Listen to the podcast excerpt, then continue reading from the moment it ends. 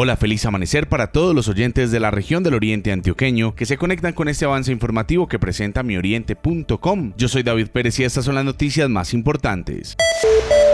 Actualmente en la autopista Medellín-Bogotá, kilómetro 52, jurisdicción de San Luis, se adelantan actividades de conformación de la vía y el sendero peatonal, levantamiento topográfico del sitio y manejo del agua, con el fin de lograr la recuperación del tráfico normal lo más pronto posible. El pasado fin de semana, el Invías expidió una resolución por la cual se autorizó una apertura con tránsito controlado a un carril durante las 24 horas del día.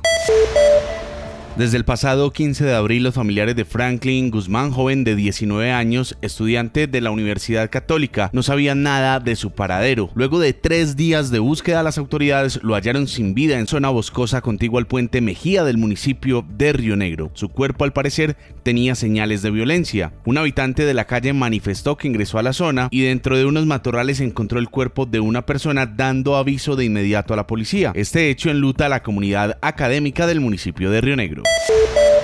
Estudiantes de los municipios de Guarne, El Carmen, La Ceja y Marinilla continuarán en estudio en casa. Alexandra Peláez Botero, secretaria de Educación de Antioquia. De acuerdo a la autorización del Ministerio de Salud y Protección Social, retornaremos al modelo de estudio en casa entre el 19 y el 30 de abril para las instituciones públicas y privadas de educación básica, primaria y secundaria e instituciones para el trabajo y el desarrollo humano ubicados en los municipios no certificados de Guarne, El Carmen, La Ceja y Marinilla.